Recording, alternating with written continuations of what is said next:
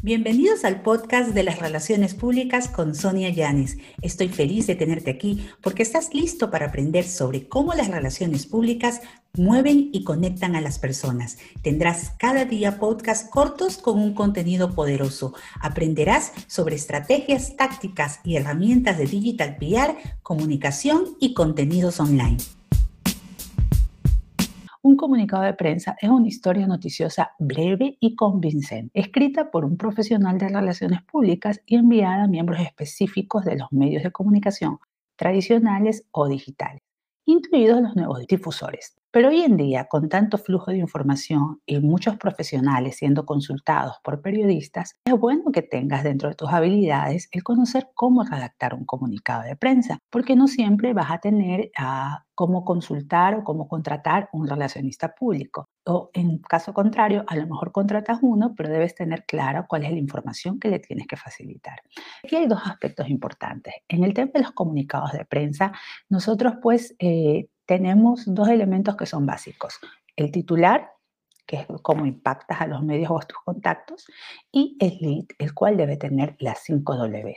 Aquí en estos gráficos pues les explica tanto los elementos de los titulares como los elementos del lead que hace que se diferencie.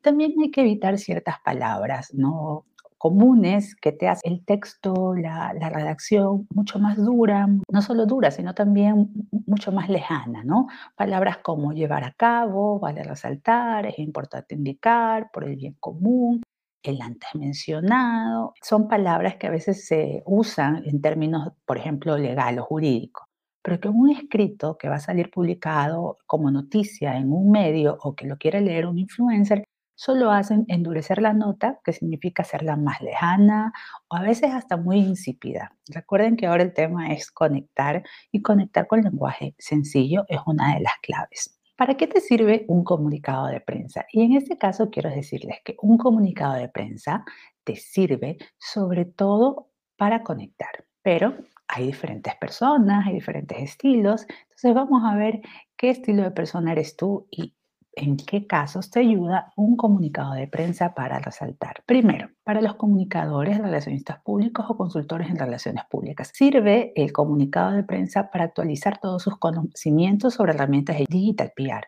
Es decir, hoy en día, según como redactes un comunicado, ya incluyendo el tema de SEO y palabras claves, hace que un, relacionista público o un especialista tenga un valor agregado. Porque hoy en día el comunicado de prensa eh, es una herramienta fundamental porque te genera información o contenidos en medios tradicionales y en medios digitales, que lo que hacen es que se te mencionen en páginas web que tienen autoridad y con ello robustecer tu huella digital.